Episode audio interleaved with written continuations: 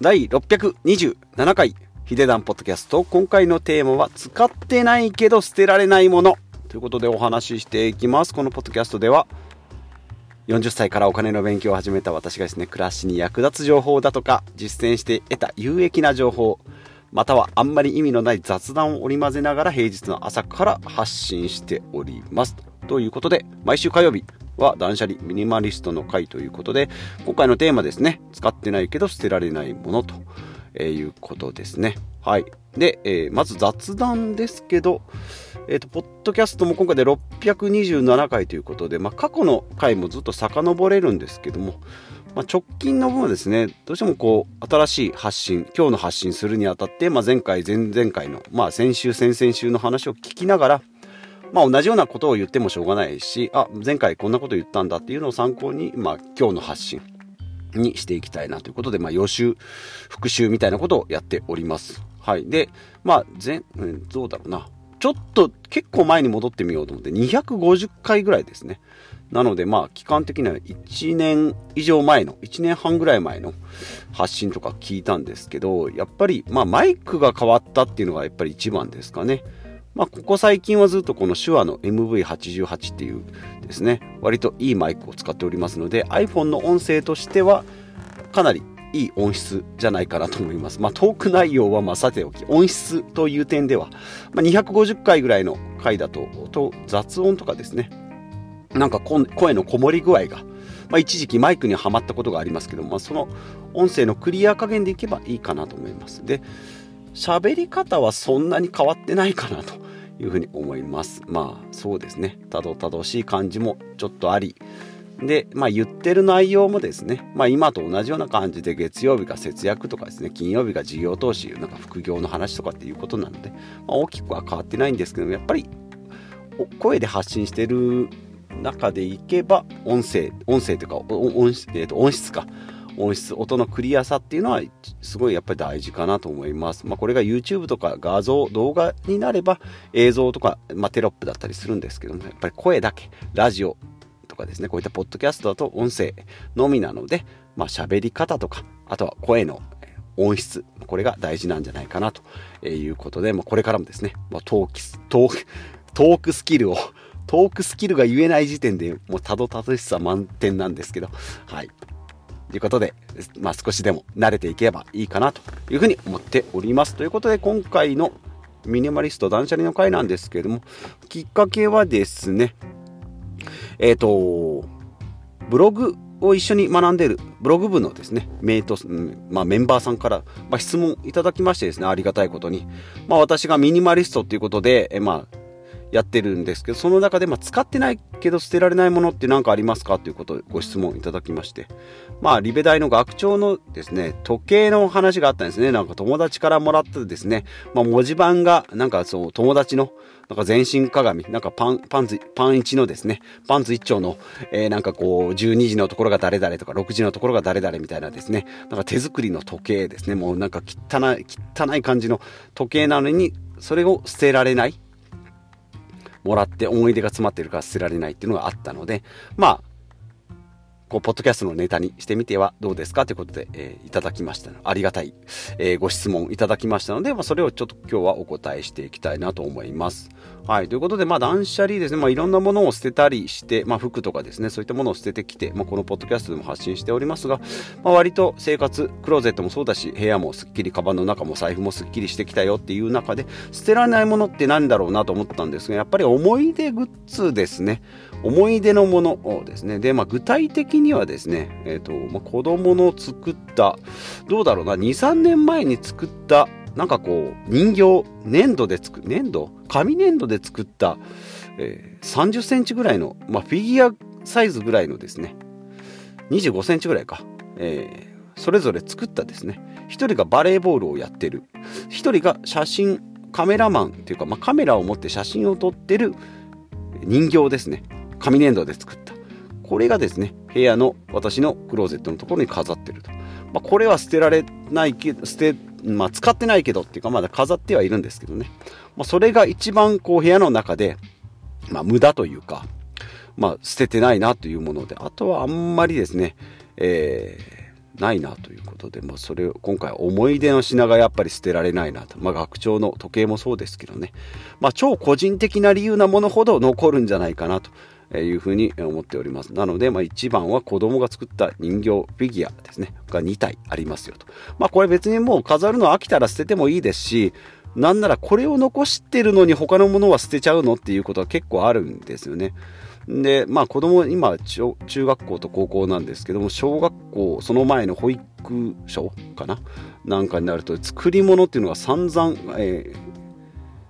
家に持って帰ってきます。で、1年間まとまったやつがなんか謎の大袋みたいなのに入って家に持って帰ってくるんですけど最初はそれをこう普通に無造作に物置に置いてたんですけども、1年ごとさらに2人いるので、もう2人分ですね、えー、もう湯水のごとくこう、無尽蔵に増えていく感じに、えー、物置になってきたので、これじゃまずいぞということで、なんかその、不織布のバッグみたいなやつから引っ張り出してですね、とりあえずかさばるような作り物。まあ、これはもう、もう、ノールックで捨ててやろうと。で、さらには、まあ、あんまりこう、なんだろうな、クレヨンで描いたような絵はですね、後々なんかいろいろ汚れたりするので、まあ、これもちょっとごめんけど捨てようと。で、まあちょっとこう、記録、まあ、記録に、まあ、残しておいてもいいなっていう作品だけをですね、厳選したものを1年分残しておく。で、その不織布で持って帰ったパンパンのやつを5分の1ぐらいに縮小してですね、1年分のコンパクトサイズにして、まあ、一応それは1年ごとに取っていると。いう感じなので、思い出の品ですね。やっぱり物置問題、やっぱり発生します。子供、お子さんいらっしゃる方、えー、いるかと思いますけども、まあ、その方にはですね、やっぱり思い出の品のやっつけ方ですね。後々やろうってやるとですね、もう明日やろうはバカ野郎と言われているぐらいなので、なかなかやりません。もう絶対やらないです。でも、物置がぐちゃってなった時にですね、大掃除の時に一回出してみるけど、諦めてもう一回そのまま戻すみたいなことをやっぱり繰り返してしまいますので、もうその物置に入れる時にですね、一番コンパクトにして、えー、物置の中に投入すると。いうやり方を、えー、やっております。はい。まあ、ミニマリストって言えばですね、部屋の中が真っ白い部屋でですね、なんかテーブルが1個だけあって、花瓶に花が1個だけポツンというようなイメージでありますが、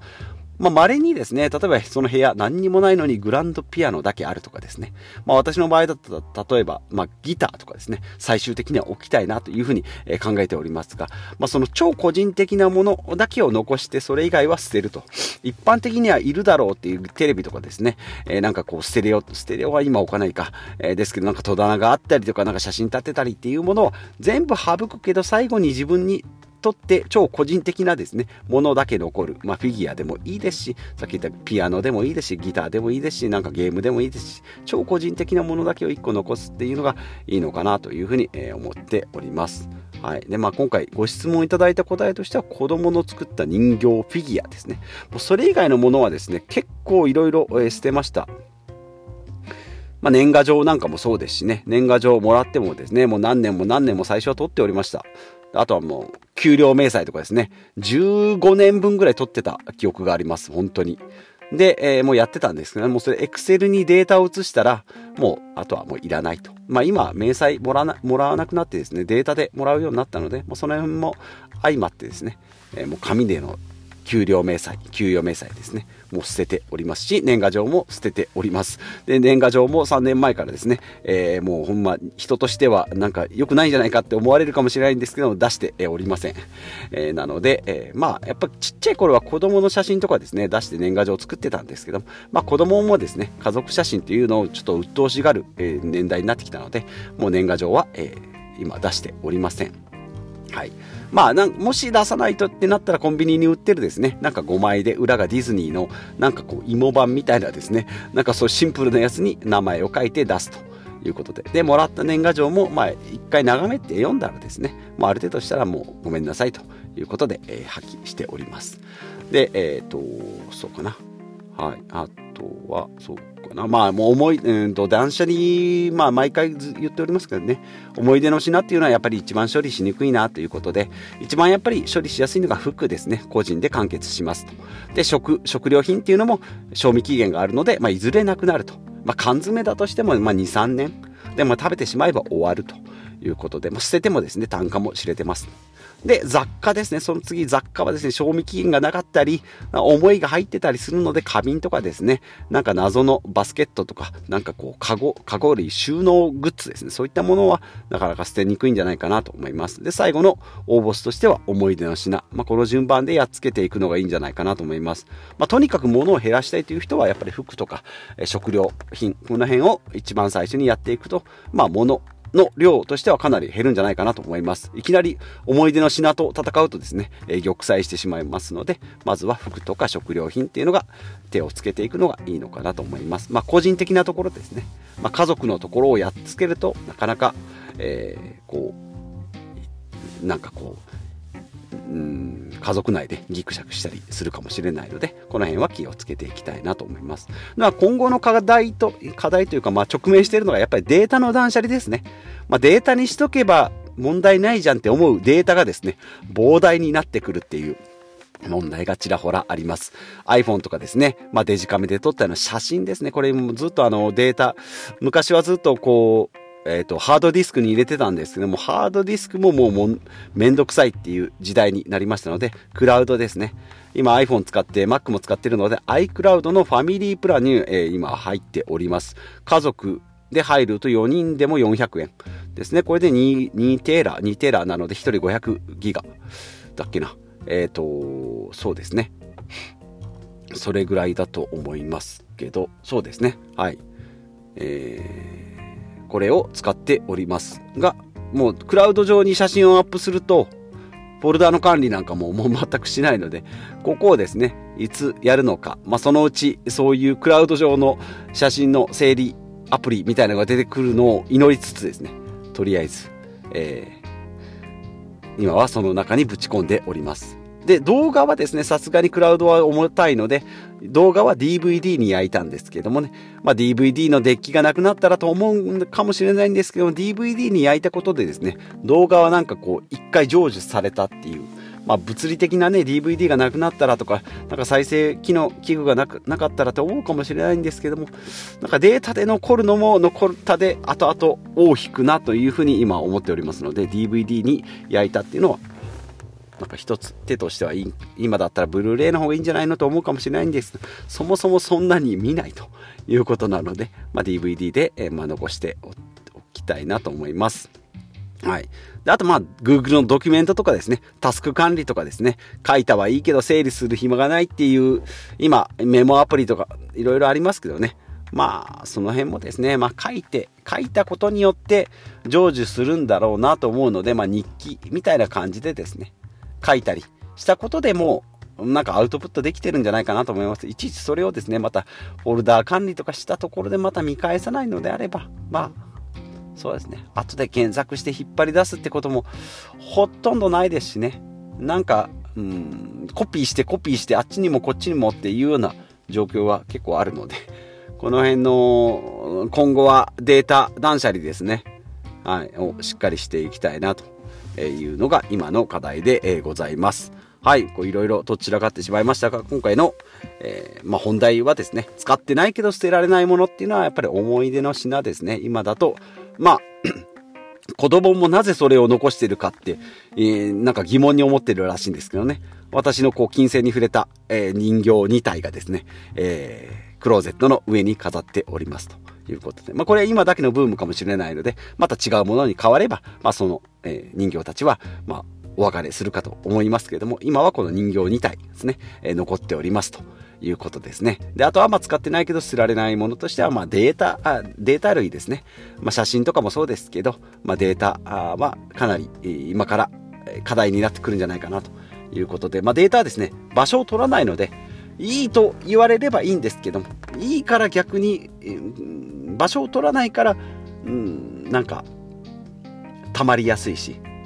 だからこそ、なんかこう、それを整理しようとするとまた時間を持ってかれるっていうことでいけば、まあ、物は場所を取るので罪悪と言われておりますが、データはですね、なんか整理するとか、なんかいるいらないのジャッジする時間を取られるので、また今後罪悪になってくるんじゃないかなというふうに思っております。ということで、今回も14分、15分ぐらいになりますが、そこそこ喋りましたね。はい、ということで、え今回は、えコメント、え質問いただきましたので、それにお答え、していきました。はい、ということで、え、まあ、皆さんのお役に立てばなというふうに思っております。はい、今日も最後までお聴きいただきましてありがとうございます。40代のサラリーマンがですね、え、なんかこういろんなものを捨てたけど、最終的には子供の作った、作ってくれた、え、なんかぬいぐるみじゃねえわ、え、フィギュア、フィギュアでな、えっ、ー、と、紙粘土で作ったですね、えー、作り物が、えー、最終的には残っておりますが、これからの課題としてはデータ類ですね。データ断捨離も、えどんどん、え進めていきたいなと思います。まあ、データ断捨離のまたコツみたいなのがあればですね、このポッドキャストでも発信していきたいなと思いますので、えよろしくお願いします。まあ、こんな感じですね、えこのテーマで話してほしいとか、あれについて詳しく知りたいなどご質問やコメントいただければ、まあ、即採用させていただきますので、よろしくお願いします。ということで、また次回お会いしましょう。